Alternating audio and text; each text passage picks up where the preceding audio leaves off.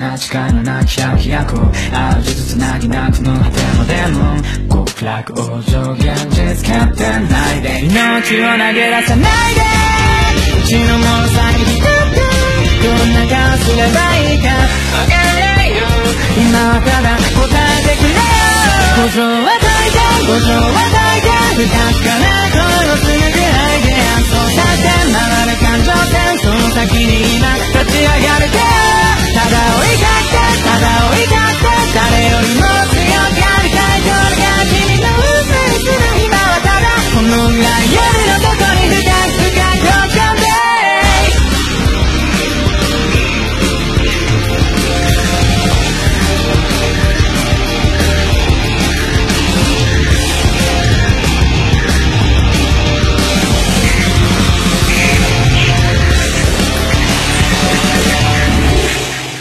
学校に見えたかい。これが今の僕なんだ。何者にもなれないだけの屍た笑いを。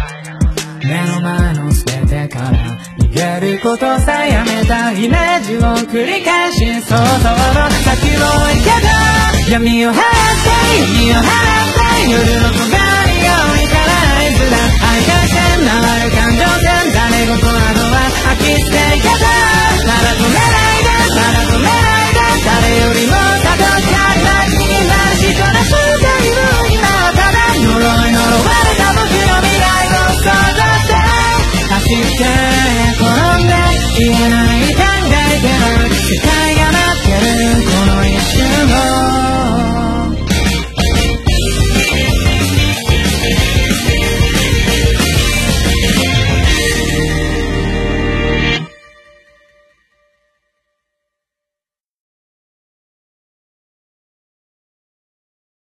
洋洋大乱炖，想咋炖就咋炖。欢迎收听这期洋洋大乱炖。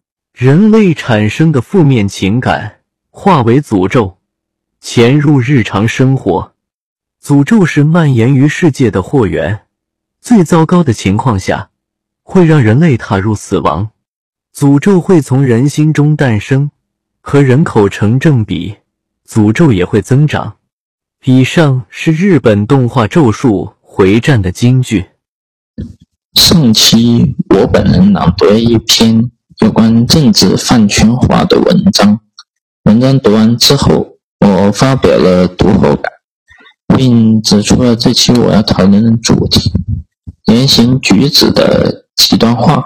这期与上一期相辅相成，因为最近一个月发生太多大事，都是跟言行举止极端化有关。前不久发生在国内七死的事件，社会人极端化的视频爆出来后，引发网上广泛的讨论。我一开始看了和听了好几个播客说的，虽然我能逐步理解女性的愤怒，但是我对他们说，如果不能共情，就请闭嘴的类似观点持保留意见。我当个人当时觉得还还别闭嘴。哪个国家法律有戏？因为他们是朕还是老佛爷嘛？有执法权吗？好大的口气！当时愤怒的瞬间，我又听了大内密谈的播客，我气消解了些的同时，好羡慕主动象征和他跟他朋友的相处之道。他发了个微博，他朋友不同意他的看法，在微博下回复了他自己的意见。象征看到他朋友的意见后，提议要不要做一期节目。结果那期节目上线，虽然评论区意见纷飞，很多都是极端意见，但我也被某些骂了。但是那期节目奇迹般霸屏了小宇宙的热播榜一个星期左右。可见，在这个事例中，不同观点碰撞的确能起到很好的效果。接下来，我让我的小助手把这期相关的几句话展示给各位，希望各位能由此认清限制别人言论自由的危害，并这危害导致悲剧已经发生不止一次了。原文：小明发如酒，减复生，头如鸡，歌复鸣，力不必可畏。小明从来不可轻。译文：小明的头发像韭菜一样，割了会再长起来；头像鸡一样，割的时候会叫喊。官吏没有什么好害怕的。小明的地位从来都不是那么低下，表达了民众对于吏的压迫、勇敢抗争的坚韧意志。出自北宋李昉、李牧、徐铉等学者《太平御览》卷九七六引正论：防民之口，甚于防川。出自《国语·周语上》，防民之口甚于防川，川拥而溃，伤人必多，民亦如之。是故为川者，决之使导；为民者，宣之使言。意思是阻止人民说话的危害超过了堵塞河川的危害，可简述释义为：不让人民说话，必有大害。厉王姬胡是周朝的第十代国王，当政时国力已出现衰相。这时候，外族入侵，诸侯作乱，贡赋减少，王朝的国库空虚。偏偏新登基的周厉王又奢侈荒淫，走上桀纣的路子，使周王室的财政很快出现了危机。周厉王为了决定增加赋税，维持过那种花天酒地的生活，要该收的税都收了，怎样再立名目设立新税呢？什么名目来征税呢？他想不出来，该收的税都收了。这时，手下一个叫荣夷公的大臣给厉王出了一个点子，让他对一些重要物产征收专利税。不论是王公大臣还是平民百姓，只要他们采药、砍柴、捕鱼虾、射鸟兽，都必须纳税，甚至喝水、走路也得缴纳钱物。这个办法遭到老百姓的强烈反对，就连一些比较开明的官吏也觉得很不妥当。很多大臣也纷纷向厉王闭忠言，其中有个叫瑞良夫的大夫劝告厉王不要实行专利。他说，专利会触犯大多数人的利益，是很伤人心的做法。可是厉王根本听不进去，他一味宠信荣夷公，让他来免责实行专利。实行专利后，百姓的生活更是雪上加霜，顿时民怨沸腾。在当时就流传着这样一首歌谣：“树鼠硕鼠，无食我黍；三岁贯乳，莫我肯顾。是将去乳，是彼乐土。”意思是说，大老鼠啊，大老鼠，不要再吃我的薯纸粮食。多年来，我纵惯着你，而你却对我们毫不照顾。我们发誓要离开你，到那欢乐的乐园去。百姓们对周厉王的强烈不满情绪溢于言表。老百姓们对周厉王充满了怨恨情绪，都纷纷咒骂他。大臣赵公虎看到形势危急，就劝告周厉王说：“王上，百姓们实在受不了了，专利法再不废除，难得不发生动乱。”可厉王根本听不进去，他让魏国的巫师去监视老百姓，如果发现有人谈论专利，咒骂厉王，就抓来杀头。从此，人们虽然牢骚满腹，只好往肚子里咽，谁也不敢再说出来了。熟人在路上遇到，也不敢交谈，只是以目示意。成语“道路以目”由此而来。整个镐京顿时变得死气沉沉，毫无生气。厉王却以为自己的残暴统治产生了效果，沾沾自喜，对赵虎说：“你看，还有谁在说什么吗？”赵公虎听了，对厉王说。百姓们的嘴虽被勉强堵住，使他们的抱怨变成怨气了。正如治理河水，把水堵住，一旦决口，伤人更多。若采用疏通河道的方法，就会减少很多损失。治理国家也是这个道理，应该广开言路。如今大王以严刑苛法，堵塞言路，不是很危险吗？厉王对赵公的话置之不理。反而更加残酷的实行残暴的统治，有压迫就有反抗，国人实在忍受不下去了。国都里的小贵族、小商人、手工业者聚集起来，冲向王宫去找厉王算账。起初，厉王还想把民众镇压下去，可调来的军队中的兵士原来全是平民出身，他们见国人造反，很多人也参加进去了。朱厉王眼看大势已去，只好带了一些随从。偷偷溜出了王宫。厉王临走前，把太子姬靖托付给了赵虎，然后就逃奔到了今山西霍县。愤怒的起义群众找不到厉王，满腔怒火难平，决定找太子去抵罪。他们得知大臣赵公虎家里收留了太子，于是就包围了赵公的家，又令赵公交出太子。赵公心想：过去天子不听我的规劝。才落到这般地步。现在我交出太子，会不会有人说我是对天子的不忠，伺机报复呢？当初我满口答应保护太子，好让王安心。现在若是交出太子，岂不是天大的不义？可是国人见找不到太子，他们一定不肯答应，怎么办呢？他考虑再三，决定用自己的儿子代替太子，交给了起义群众。这才使太子没有被国人杀死。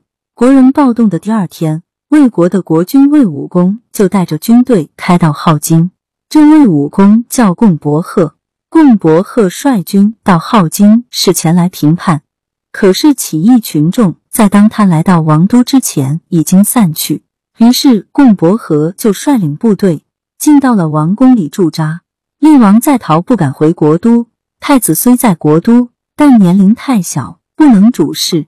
他是赵公用儿子换下来的，现在暴动刚平，还不到说出真相的时候。于是赵公虎提出国事暂由贡伯和代理，其他大臣全都赞成。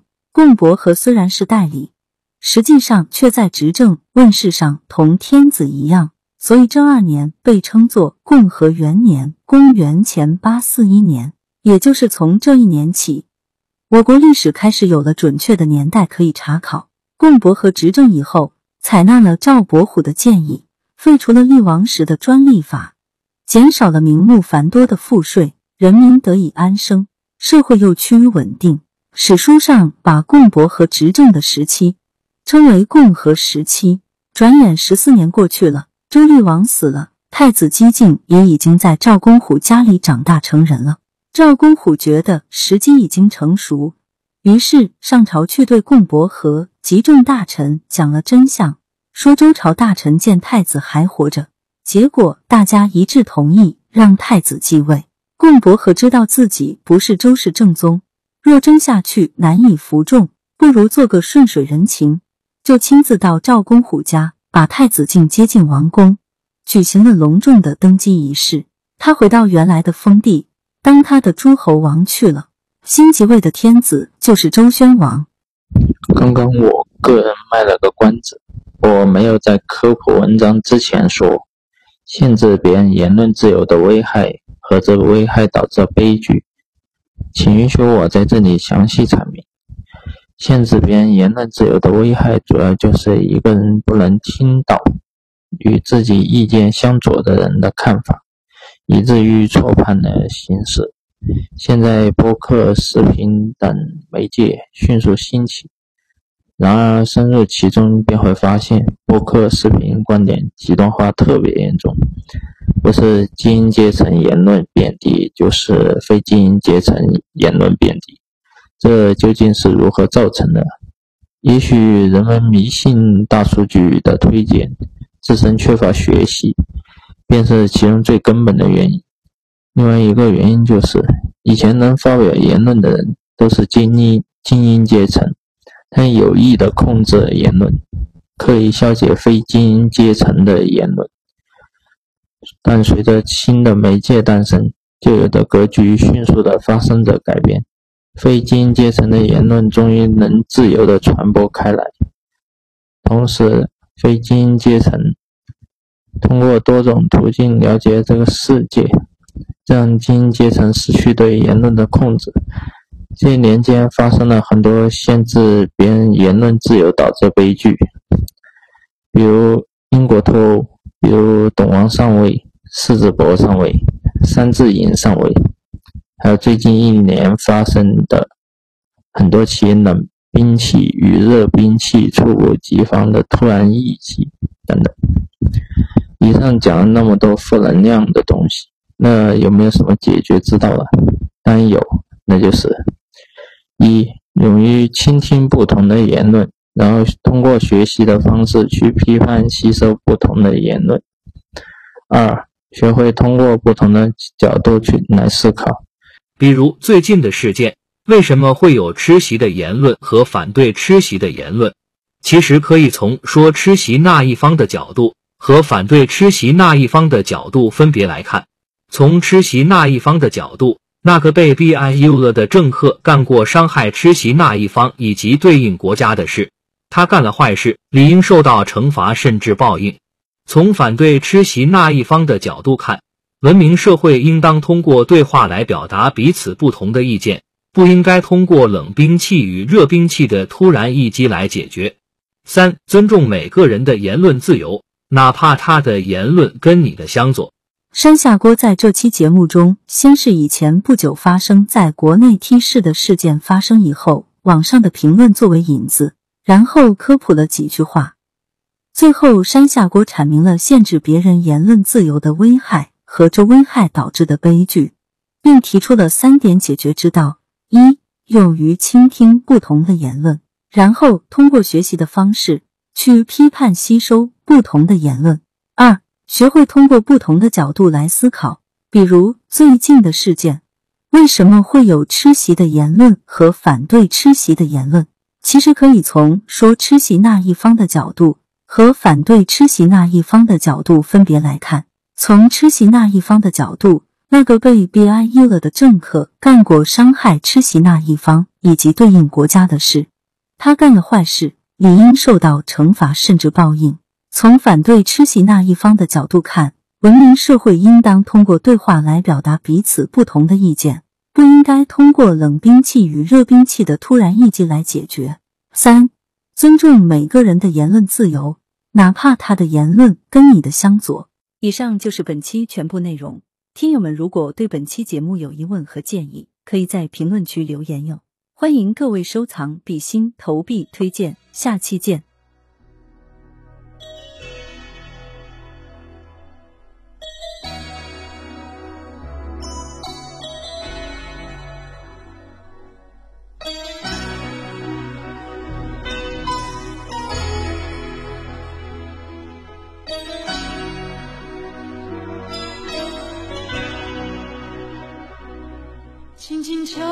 沉睡的心灵，慢慢张开你的眼睛，看看忙碌的世界是否依然孤独地转个不停。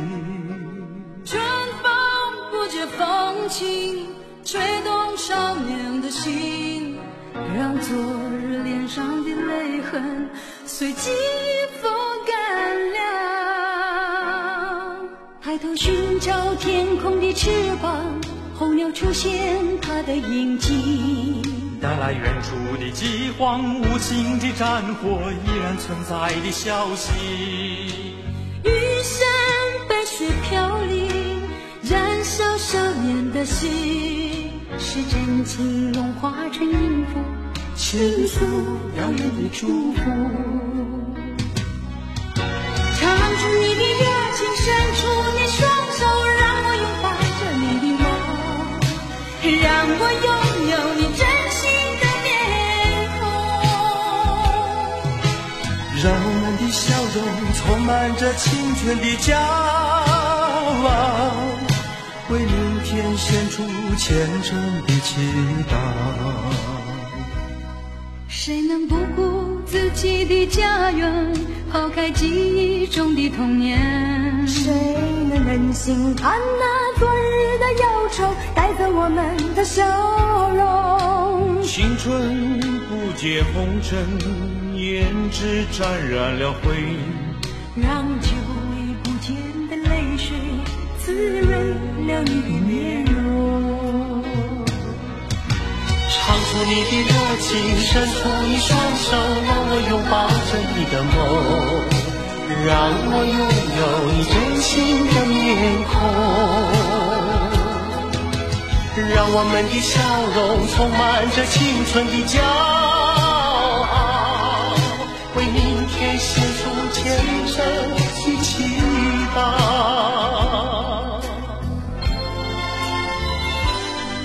轻轻敲醒沉睡的心灵，慢慢张开你的眼睛，看那忙碌世界是否依然孤独地转个不停？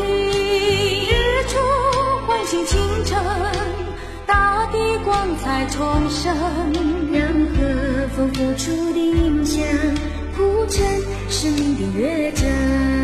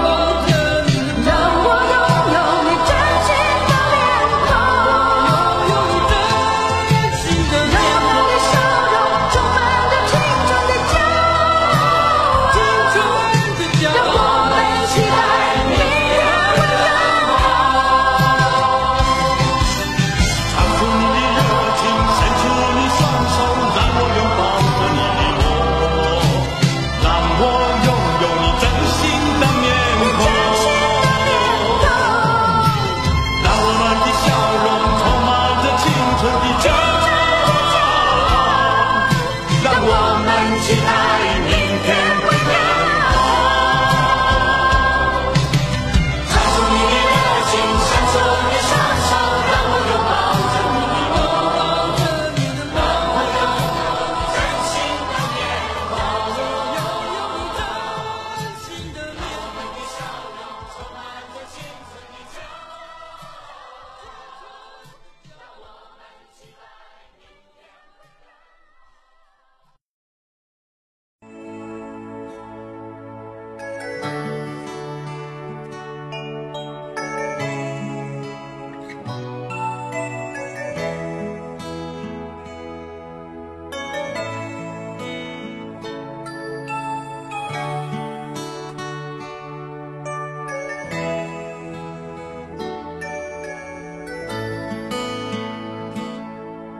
轻轻抚摸麻木的身体，无奈闭上你的眼睛。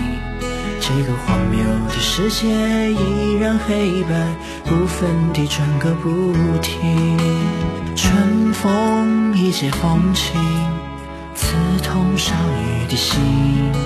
那旧日撕裂的伤痕，永不会愈合了。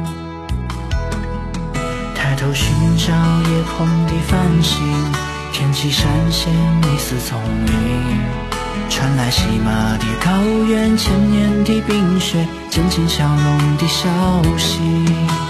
黑夜热泪滚落，灼痛少女的心，让愤怒也化为音符，控诉无耻的谎言。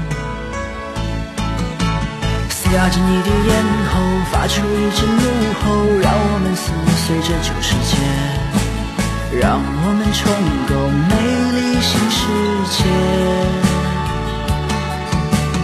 让我们的泪水淹没这卑鄙的灵魂，为苍天献上虔诚的祭品。谁能离开自己的家园，抛弃世世代代的尊严？谁能忍心看那昨日的小丑带走我们的笑容？青春堕入红尘，双眼蒙上了灰，让久违不见的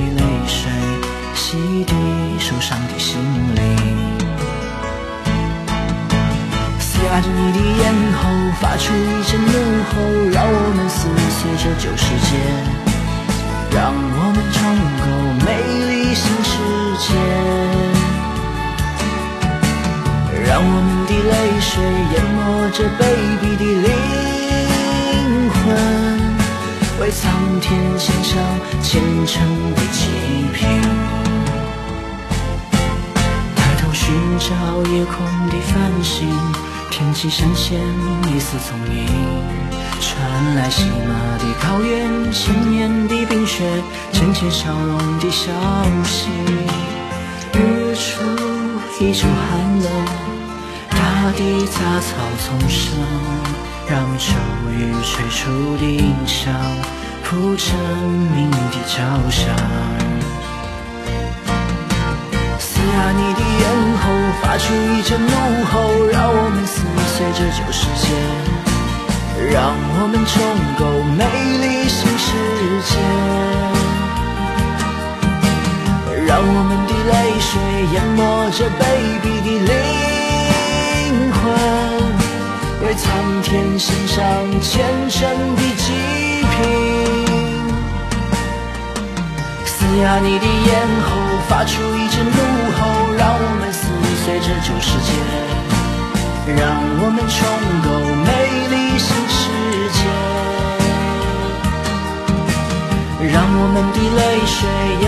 这卑鄙的灵魂。上天保佑，明天会更好。撕压你的咽喉，发出一阵